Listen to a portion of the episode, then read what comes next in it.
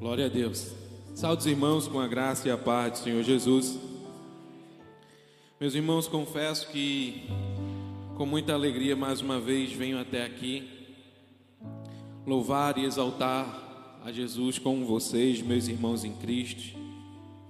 Quero agradecer ao nosso pastor Rosivaldo pela confiança de mais uma vez nos conceder a oportunidade de estar aqui à frente e falar do amor de Jesus. Teremos aí 45 minutos para a gente poder refletir, meditar na palavra do Senhor. Vamos dar continuidade a um estudo que o nosso pastor já vem dando a respeito dos frutos do Espírito. Ele, nas últimas quarta-feiras, falou, na verdade, né, das obras da carne, nos ensinou bem, fomos edificados, e agora vamos dar continuidade com o primeiro fruto do Espírito, que é o amor. Se você puder, por gentileza, abre a tua Bíblia na carta aos Gálatas, capítulo 5 e o versículo 22. Fico feliz de ver uma casa florida aí, cheio de jovens, cheio de adolescentes. Jesus é bom, é maravilhoso. Glória a Deus, bendito seja o Senhor, meus irmãos. Aos jovens, Quero lhes dizer, viu? Será um ano abençoado em nome de Jesus. Se preparem, preparem os aljava aí, preparem as ferramentas. Vamos trabalhar muito para o reino do Senhor Jesus. Temos uns candidatos, né, já se colocando aí em frente à infantaria, dizendo eu sou soldado e vim para a batalha. E a gente vai ficando feliz porque tem muitos jovens querendo dar continuidade ao que a gente vem fazendo e louvado seja Deus, meus irmãos. Vamos orar para que o Papai do Céu mande né, um, um, upgrade aí dos céus, para que a gente só cresça, só melhore em nome de Jesus. Vamos lá, Gálatas capítulo 5, versículo 22, nos diz o seguinte: Entretanto, o fruto do Espírito é amor, alegria, paz, paciência, benignidade, bondade e fidelidade. Vou somente até aqui. Aos irmãos que puderem, curve sua cabeça. Senhor Deus, amado Pai, nós te rendemos graça, ó Pai, por este momento. Te pedimos perdão por nossas falhas, por nossos erros. E de coração, ó Pai, suplicamos.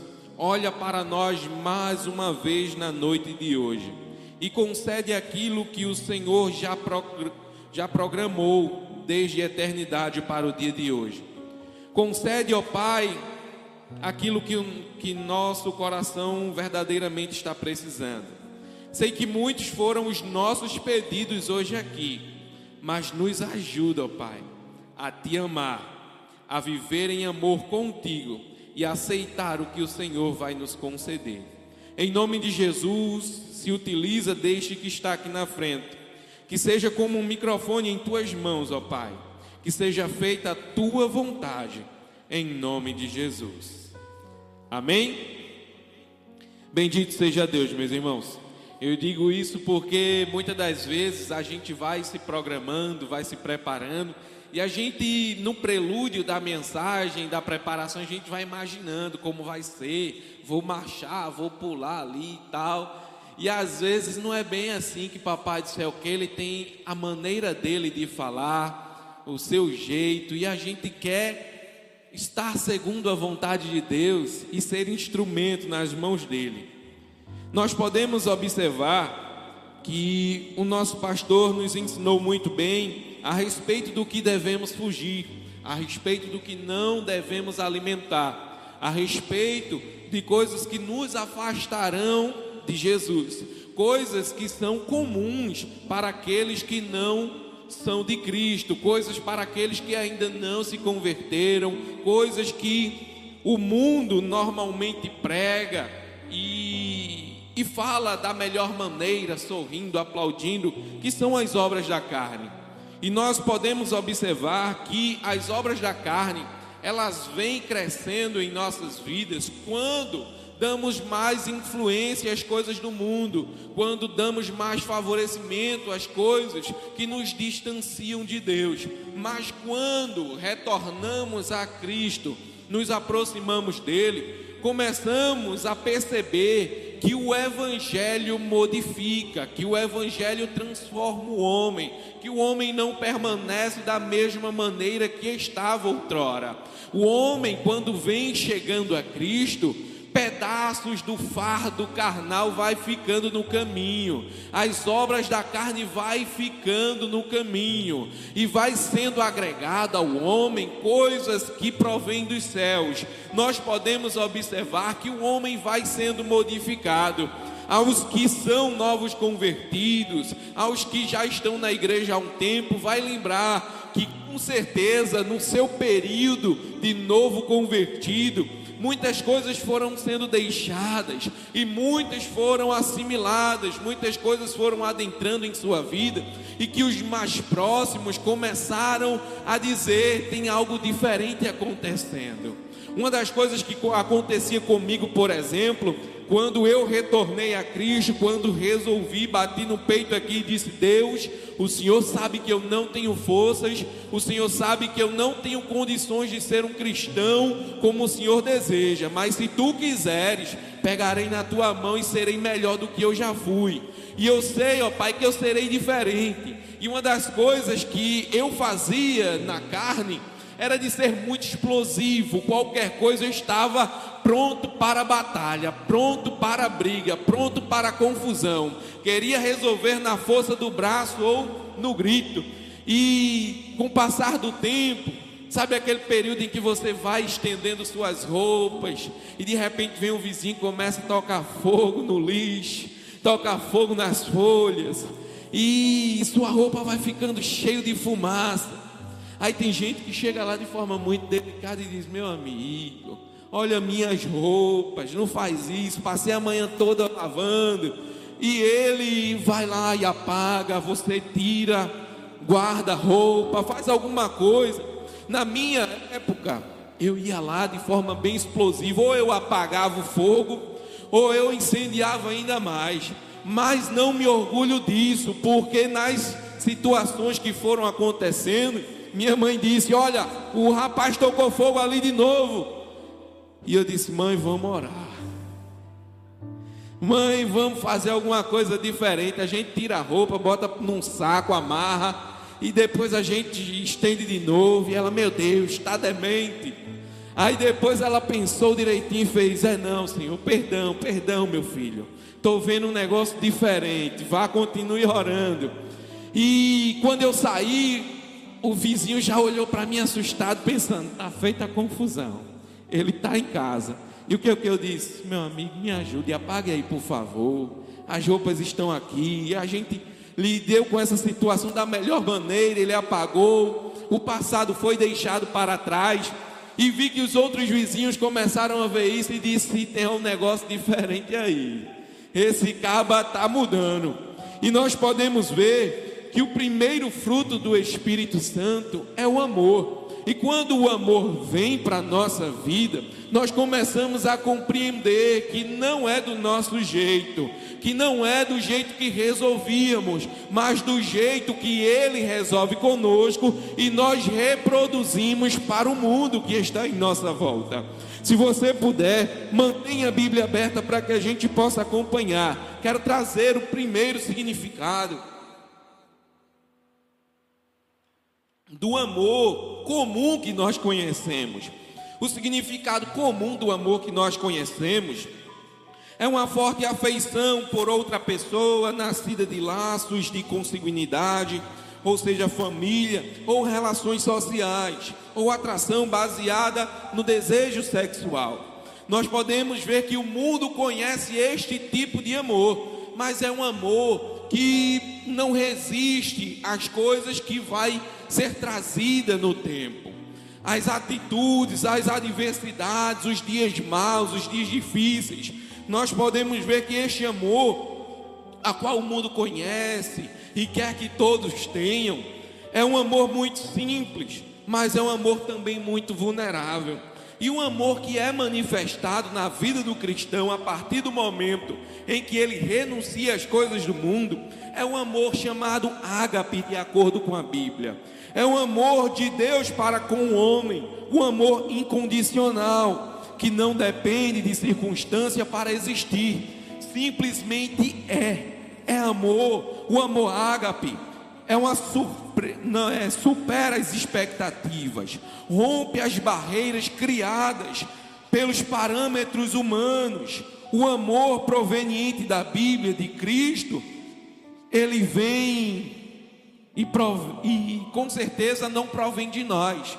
Nós, os seres humanos, não conseguimos reproduzir este amor sem o auxílio daquele que verdadeiramente é o amor.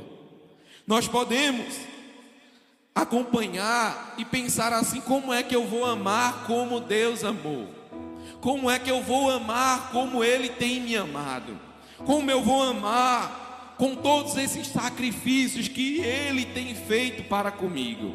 E nós podemos observar que, sendo este amor comunicado a nós através da pessoa bendita de Jesus e outorgado através dos frutos do Espírito Santo, ou seja, aqueles que agora são cristãos, eles têm o direito de desfrutar e produzir frutos dignos de arrependimento. Frutos que o mundo vai olhar e vai dizer: é algo que eu não poderia fazer, é algo que eu não faria. Nessa situação, eu não faria assim. Nós muitas vezes estamos vendo um, um, um repórter vemos uma situação complicada e diz: Olha, comigo, né? Eu acertava, comigo não estava certo. Misericórdia, Jesus, se fosse eu ali. E a gente tem que lembrar que as mínimas coisas também nos faz pecar. As mínimas coisas também nos distanciam do verdadeiro amor. Temos que pensar que agora em Cristo, os frutos, as atitudes, as práticas precisam ser diferentes. E nós podemos observar que este amor, esses frutos, não vêm senão por Jesus Cristo. E abre por gentileza no Evangelho de João, capítulo 15, versículo 1 ao 5.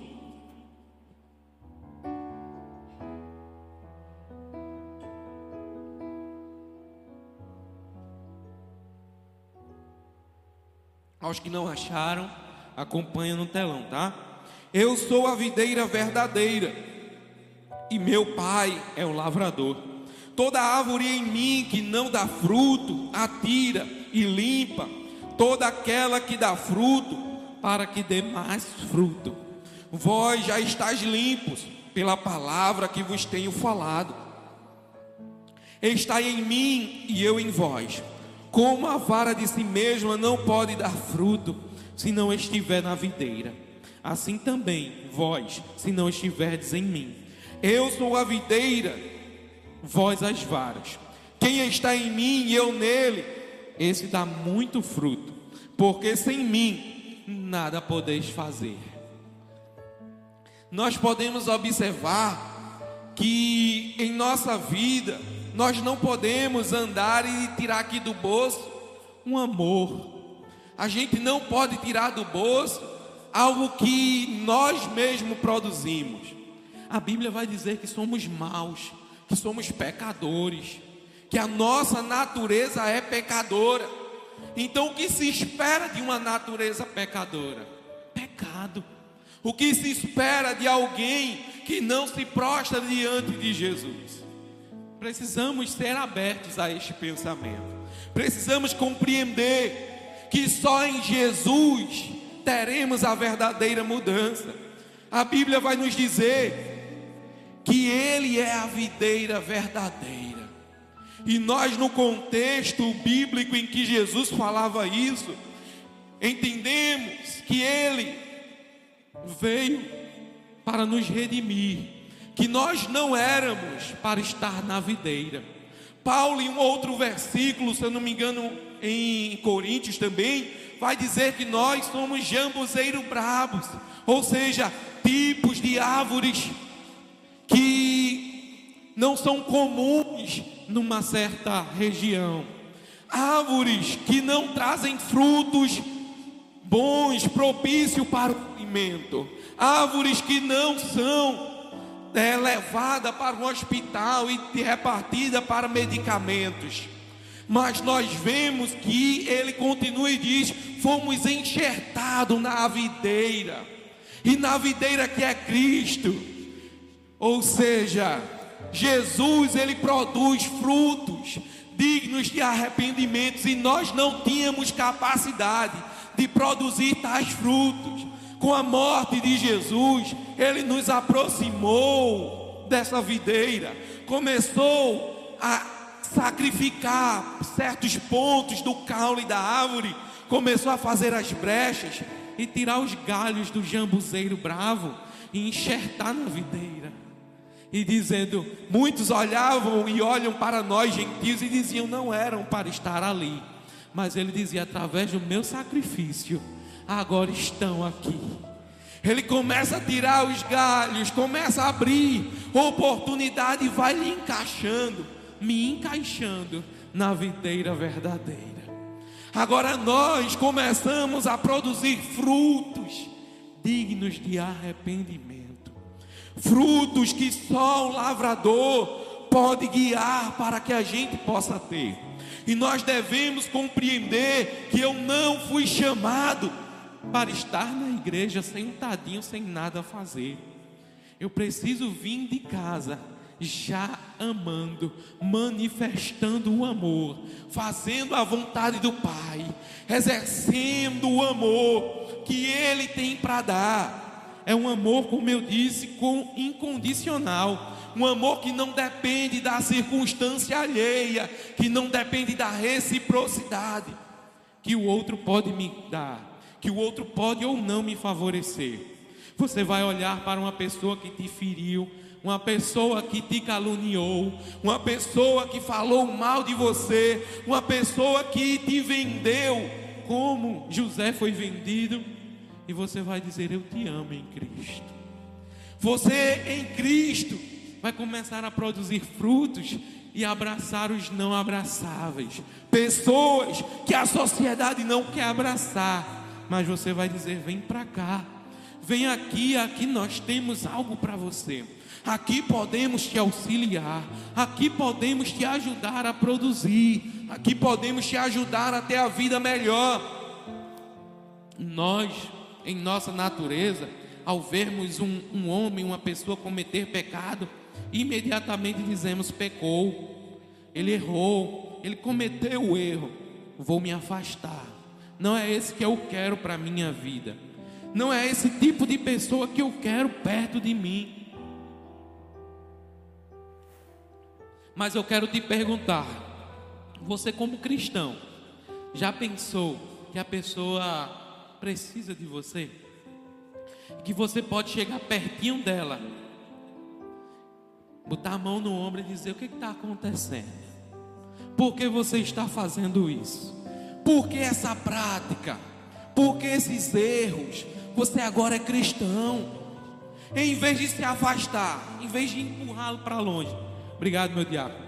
Em vez de distanciar, você pode chamar para perto e dizer: Vem cá, vamos orar, vamos ler a Bíblia, vamos mudar isso aí, vamos mudar essa situação.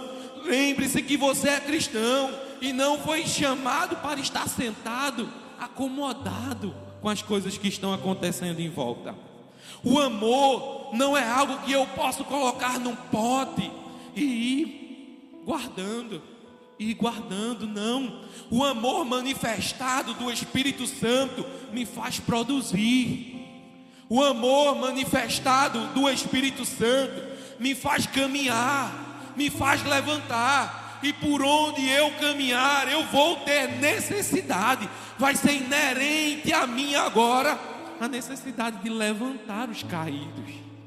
O amor vai me fazer ter compaixão ah, meu irmão, aquela falta de compaixão que eu disse no início, de você olhar para uma reportagem e dizer eu matava, eu batia, eu fazia alguma coisa.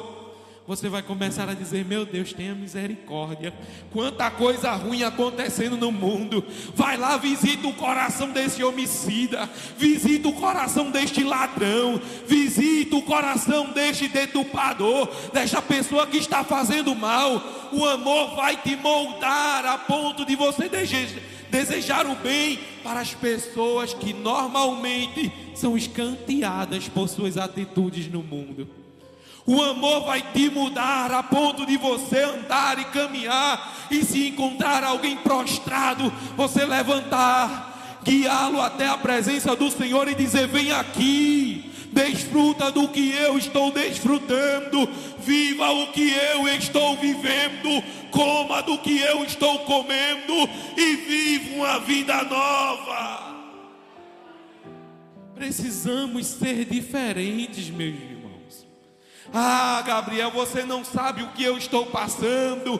Quando eu era pequeno, ele me chutava, me escanteava. A gente sempre carrega aqueles, aquelas raízes de amargura, de tristeza. Todo mundo tem um certo trauma. Todo mundo carrega algo de infância, da adolescência, da juventude, que na sua é, maturidade ou suposta maturidade vamos estar lembrando e vamos exercer em outras pessoas aquilo que nos trouxe uma certa segurança. Então, alguns vão ser umas pessoas mais carrancudas, né? Vão ser as pessoas que não vão ter limites. Vamos, vamos contextualizar aos possíveis coices, né? Aquela pessoa que é mais dada ao fora, alguém que chega perto e você, ah, vai para lá, falou uma besteira, vai para lá. Já dá um fora, já diz outra coisa por cima, já fere. Às vezes a pessoa nem fez por propósito. Às vezes a pessoa estava ali de forma equivocada, ingênua, pensando que tinha uma certa intimidade com você, e você já vai para lá. Aqui não. A pessoa já vai pensar: oh, para ir, me chamou para orar outro dia, soltou um versículo no outro dia para mim, e agora já está me botando de lado. Sempre tem umas pessoas que são tanto inconvenientes em nossas vidas. Mas você já parou para pensar que essas pessoas são como lixas em sua vida, lhe pulindo como, como joias nas mãos do Senhor para que você brilhe ainda mais? Você já pensou que nós somos como o ouro na mão do, do Senhor Jesus, que como um ourives faz o ouro passar pelo fogo, faz o ouro voltar à terra, faz o ouro voltar ao fogo, faz o ouro entrar na água, faz o ouro retornar para o fogo, faz o ouro ir para a parte da lapidação, para que enfim ele coloque no lugar de destaque e todos possam dizer: só Deus Deus fez aquilo ali. Às vezes a gente se incomoda com tudo e não queremos viver em amor por conta das coisas que a vida nos traz. Precisamos, irmãos, estar conscientes de que agora carregamos a bandeira do Evangelho. E não é uma bandeira de guerra, é uma bandeira de paz, é uma bandeira de amor. Que por onde nós passarmos, quando for ter luta física, por exemplo, vamos estar lutando em amor e em Cristo, tendo consciência de que vamos fazer além do que nós imaginamos. Precisamos compreender, meu irmão, que há uma ordem, precisamos frutificar. Quanto a isso, não acontece quando estamos sujeitos as coisas do mundo. A mudança só vem quando estamos sujeitos às coisas do agricultor, conscientes de que ele pode poudar a hora que quiser, de que ele pode nos modificar, nos moldar, que ele pode nos incentivar a produzir mais. Ele é quem sabe a hora certa de regar. Ele é quem sabe a hora certa de deixar a planta sofrer com o calor. Ele é quem sabe a hora certa de adubar. Ele também ah, sabe a hora certa de tirar o adubo e renovar aquele adubo. Ele é quem sabe de tudo isso. E muitas vezes nós passamos em meio às dificuldades e queremos trazer pessoas para a nossa dificuldade. Se eu estou sofrendo, ele vai sofrer também. Eu já fui para uma empresa que chegamos lá para trabalhar e o cara e, e o rapaz dizia para mim dizendo: Eu sofri, cheguei aqui puxando a cachorrinha. Aqui não tinha água, aqui não tinha pão para gente, a gente trabalhava no seco, me tinha que produzir. E vocês que estão chegando agora novato não vão é, ter moleza não. Vocês vão viver a mesma coisa que passamos.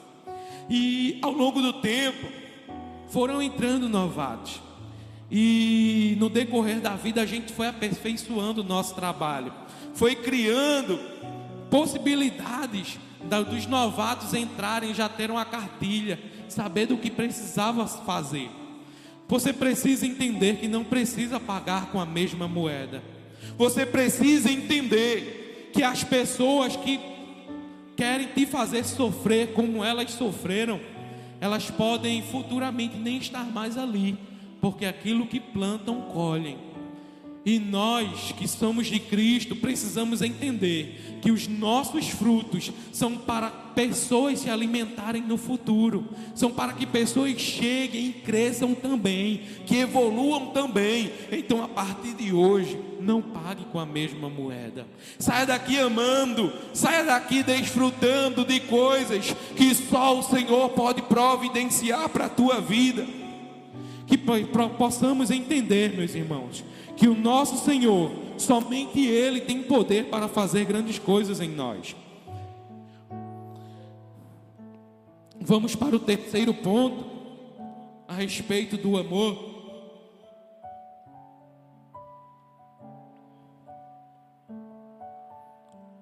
Em Cristo temos a certeza do amor.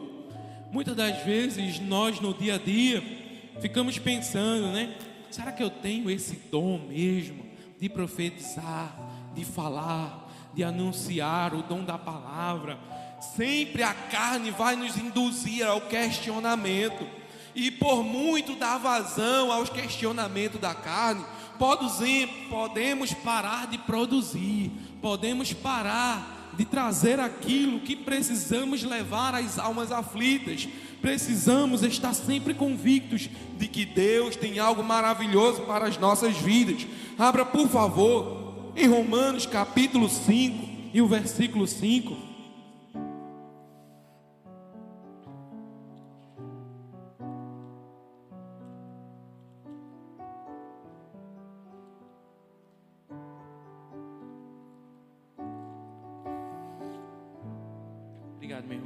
Romanos capítulo 5, e o versículo 5 vai dizer: E a confiança não nos decepciona, porque Deus derramou seu amor em nossos corações, por meio do Espírito Santo, que Ele mesmo nos outorgou. Nós podemos ver que Deus tem feito grandes coisas em nossas vidas e em momentos difíceis em momentos de dores, em momentos de que muitos estão vendo nós em situações delicadas e não querem se aproximar para não ter o trabalho de nos ajudar ou sofrer conosco.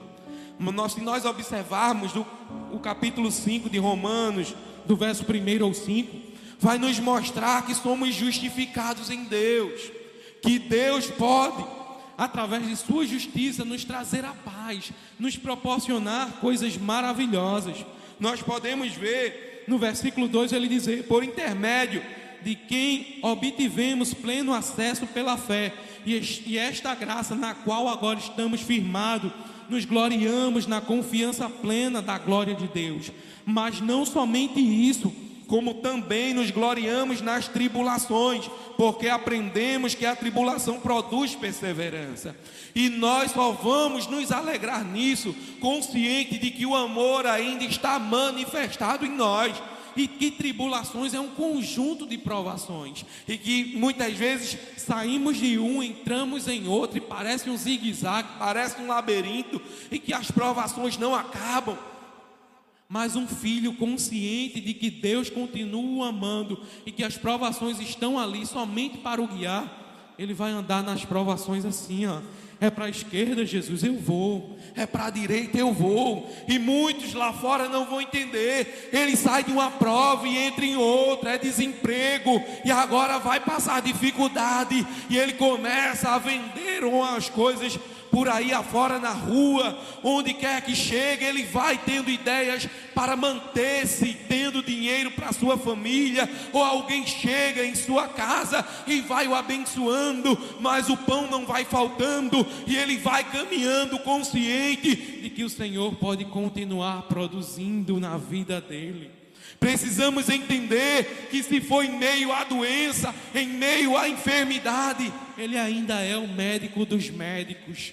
Ele é o Deus que vai continuar provendo em nossas vidas. E um filho que tem certeza que o Pai lhe ama, ele pode estar andando em meio às dificuldades, mas consciente, lembrando de Naum, que diz: Ele faz caminho em meio à tormenta.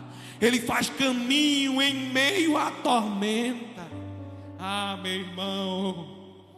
A chuva pode estar muito forte, os ventos podem estar muito fortes, as ondas podem estar destruindo os barcos ao teu lado mas o teu barco ainda não foi destruído, porque o Senhor Jesus já fez o caminho e já está indo ao teu encontro. O Senhor Jesus está contigo no barco, então as ondas vão cessando, a chuva vai parando, os ventos vão se acalmando, a dificuldade vai passando e você vai tendo convicção que Ele te ama.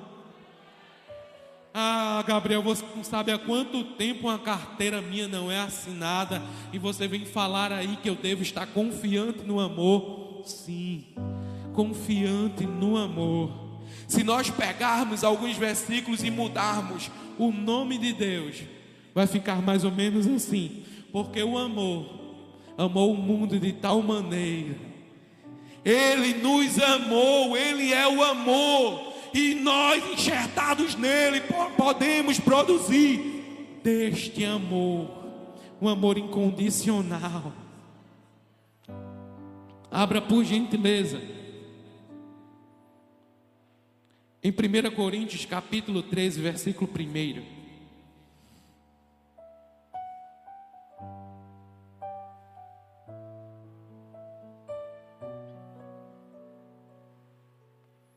Ainda que eu falasse a língua dos homens e dos anjos e não tivesse amor, seria como um metal que soa e como um sino que tine. E ainda que tivesse o dom de profecia e conhecesse todos os mistérios e todo o conhecimento, e ainda que tivesse toda a fé, de maneira tal que transportasse os montes e não tivesse amor, nada seria que eu quero te dizer, meu irmão, é que no decorrer da nossa vida como cristão, enxertados em Cristo, vamos agregando outros frutos, outros dons em nossa vida, mas o mais especial, o, o essencial, é o amor. Precisamos estar conectados no amor. Você pode ir evoluindo. Muitos vão passando a pregar mais, muitos vão orando mais, muitos vão doando mais, muitos vão profetizando mais,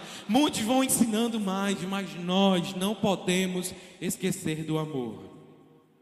Nós crescendo em nossa família, quando alguns vão dizer, ah, só quer ser o mais santo, só quer ser o melhor, só quer estar na igreja todo dia, e tudo que ele diz agora é o certo, é o correto. Precisamos amá-los a ponto de que essas observações sejam entendidas de que ele está mais perto de Deus. Então ele o ouve e está nos transmitindo a vontade de Deus. Mas isso só vai acontecer quando a nossa resposta for em amor.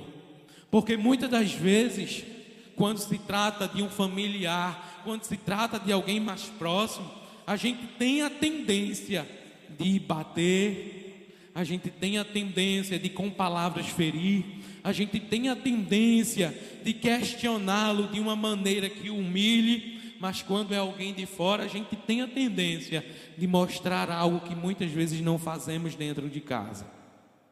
Precisamos entender que tudo o que nós somos capazes de fazer e fazer bem, se não for o amor, nada disso vai adiantar.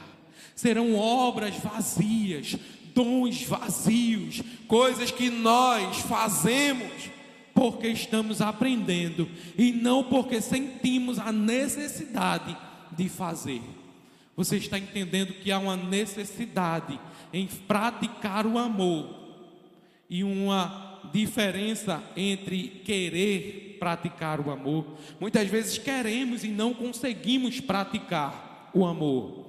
Mas quando nós sentimos a necessidade, assim como comemos e bebemos, nós vamos fazer da melhor maneira, porque você está consciente de que precisa amar, de que você precisa ser amoroso em Cristo.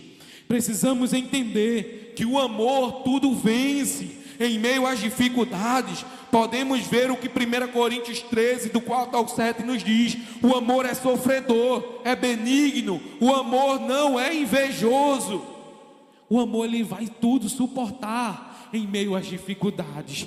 Ele vai sofrer, mas ele vai sofrer consciente de que há um propósito. Em meio ao sofrimento, há um propósito. O amor é benigno, o amor não é invejoso. Você vai estar com os amigos, com os familiares, e o seu desejo vai ser cresça. Vá o que eu posso fazer para que você continue crescendo. Vamos, cresça, ande, caminhe, melhore, multiplique, some. Vá aperfeiçoando o que você tem para aquilo que foi chamado, vá adiante nós precisamos demonstrar este amor. O amor não trata com leviandade, ou seja, nós em Cristo não tratamos as pessoas de forma, estou nem aí.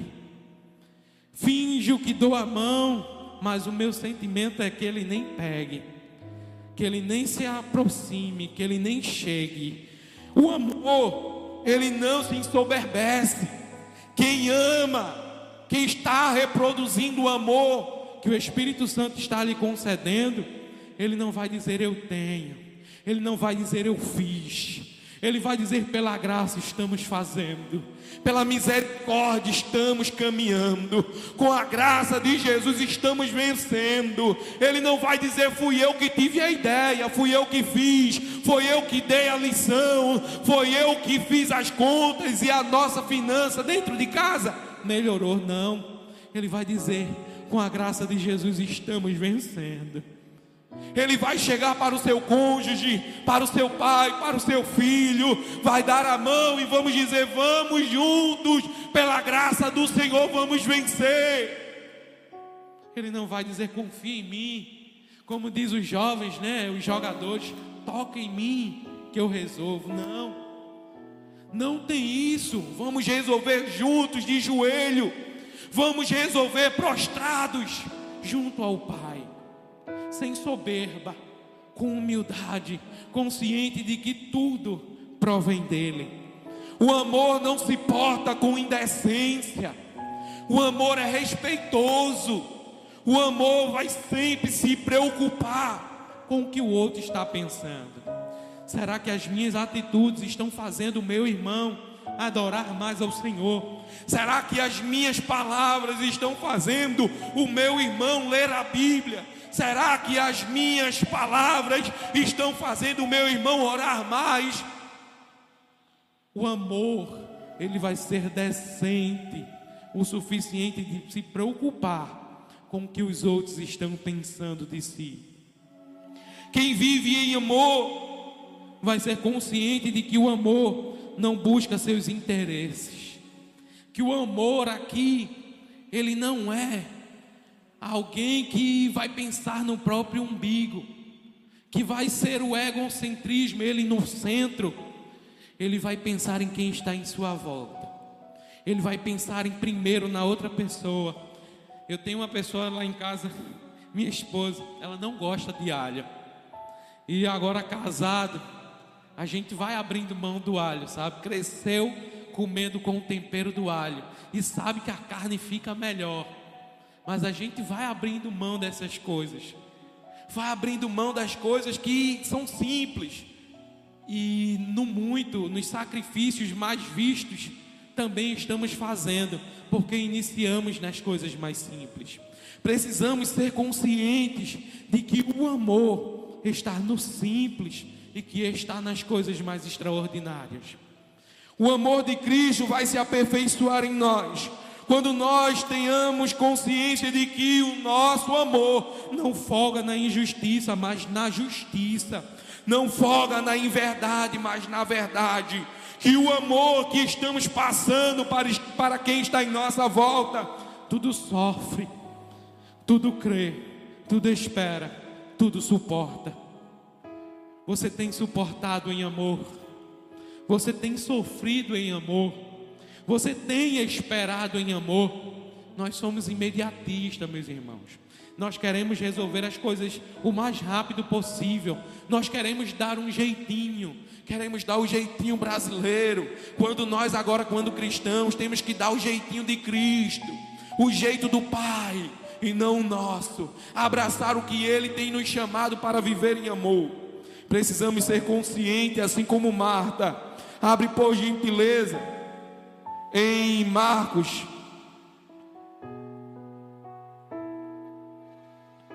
Marcos capítulo 14, o 3 ao 6.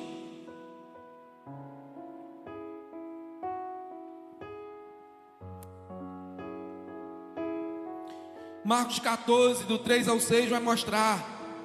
E estando ele em Betânia, assentado a uma mesa, em casa de Simão, o leproso, veio uma mulher que trazia um vaso de alabastro com unguento de nardo puro, de muito preço, e quebrando o vaso, lhe derramou sobre a cabeça.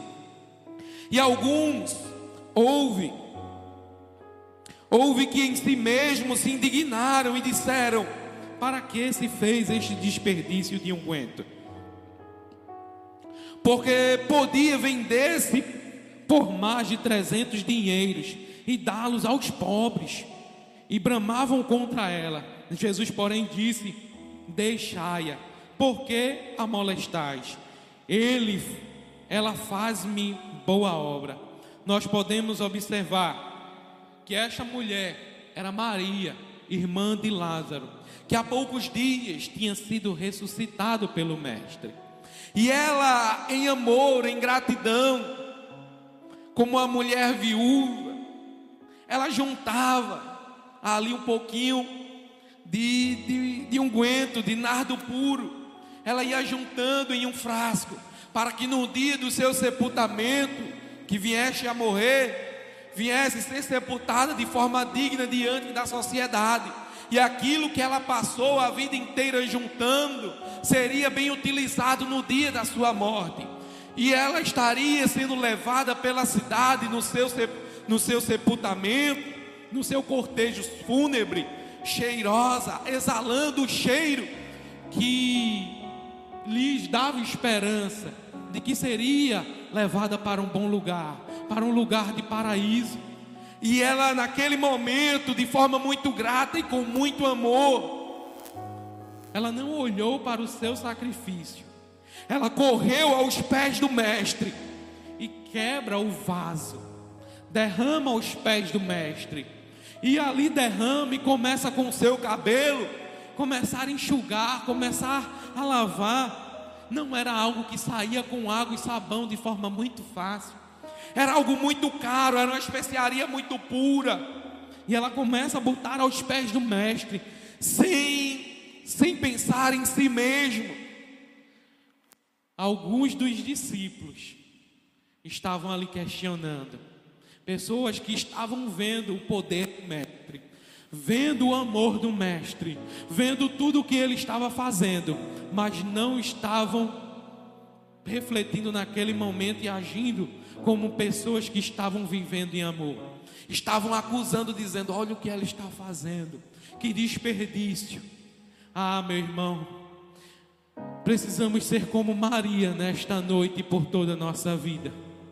Precisamos não ser egoísta, ser consciente de que Maria pôs o que ela tinha de mais valioso e ela ofereceu não de forma controlada, de contragota, controlando o que estava derramando. Ela simplesmente chegou e quebrou aos pés do Mestre. A casa onde ela estava provavelmente ficou cheirosa por dias, os pés do Mestre por dias, porque dias depois, cerca de oito dias depois, o Mestre estaria vindo a ser sacrificado na cruz. E nós podemos observar que ela entregou o melhor. Você tem entregado o seu melhor em amor ao Mestre, em amor a Jesus. Quando você vem de sua casa, você vem orando, dizendo: Deus, eu vou oferecer um sacrifício a Ti, Senhor. Senhor Jesus, hoje eu não quero só pedir, hoje eu quero ofertar. Hoje eu vou abrir o meu peito, vou rasgar o meu coração, não rasgar as minhas vestes, mas rasgar o meu coração. Eu vou estar de forma sincera diante de ti, ó Pai, e vou te mostrar o meu melhor, Senhor. Eu vou colocar aos teus pés o meu melhor, Senhor, esperando que suba as tuas narinas com um aroma suave. Recebe o meu sacrifício, ó Pai. Recebe o meu amor por ti. O amor que o Senhor me deu, eu vou com o intuito de devolver. Eu vou com o intuito de te oferecer mais deste amor. E me ajuda, ó Pai, a sair de lá amando mais. A sair de lá amando os meus inimigos, os malfeitores, amando os que sondam de mim, amando os que tramam contra mim. Me ajuda, Senhor Quantos chegou aqui dizendo: Me ajuda, Senhor, eu quero ser um cristão melhor. Eu ouvi tudo isso, foram 45 minutos ouvindo sobre como eu devo amar, sobre como eu devo reproduzir, consciente de que sem ti eu nada posso fazer. Esse é o momento de ter consciência de que Deus tem te proporcionado algo maravilhoso e que você precisa viver este algo maravilhoso. Precisamos aqui amarrar tudo o que foi dito. O amor foi o primeiro ponto. É o amor proveniente de Deus e não de você. Você em Cristo, você pode amar. Jesus é a videira verdadeira. Jesus sendo a videira verdadeira, nós os ramos precisamos produzir frutos dignos de arrependimento, frutos que o mundo não sabe como nasce, fruto que o mundo não sabe como é produzido, fruto que o mundo não conhece, mas que precisa conhecer através do seu testemunho em amor. Nós precisamos ter certeza do amor manifestado em nós por Cristo Jesus. Precisamos ser conscientes de que o amor tudo sofre. Jesus tudo sofreu por nós na cruz do Calvário. Precisamos ser conscientes de que o amor tudo crê. Jesus creu e tinha convicção, absoluta certeza de que o seu sacrifício na cruz indubitavelmente te alcançaria para que você tivesse vida nova. Jesus espera a tua vinda hoje. Jesus, como amor, Ele tudo espera, Ele te espera, crendo que você vai até Ele consciente de que Ele está de braços abertos para te colocar na videira verdadeira, fazer com que você possa produzir, fazer com que você possa crescer, fazer com que você viva para a eternidade, não que viva para o momento, não para que viva para as coisas do mundo, mas consciente de que Ele tem manifestado algo novo na tua vida. Precisamos entender que o amor tudo suporta e Jesus tudo suportou por mim e por você. Ele morreu, ele suportou a afronta, ele suportou todo o martírio para que eu e você estivesse aqui hoje com plena condição de amar e adorá-lo na beleza da sua santidade. Precisamos sair daqui conscientes de que Ele é amor e que nós precisamos viver em amor, de que Ele é a videira e que precisamos viver enxertados na videira, de que Ele é a certeza que o amor existe e que nós precisamos sair daqui conscientes, certos de que o amor existe e vivemos pela existência do amor, um amor que não foi criado por mãos humanas, mas um amor que foi apresentado desde a consumação dos séculos como eterno, como maravilhoso conselheiro, Pai da eternidade, príncipe da paz, o Alfa e o Ômega, o que morreu e ressuscitou, o que está à direita do trono do Pai, o que tem o nome sobre todos os nomes, o que toda língua confessará, o que todo joelho se dobrará e dirá: só Deus é o Senhor. Precisamos ser conscientes de que o nosso Jesus é o amor que nós precisamos por todos os dias. Louvado seja Deus, meus irmãos. Até aqui, não mais adiante. Peço à igreja que se coloque de pé.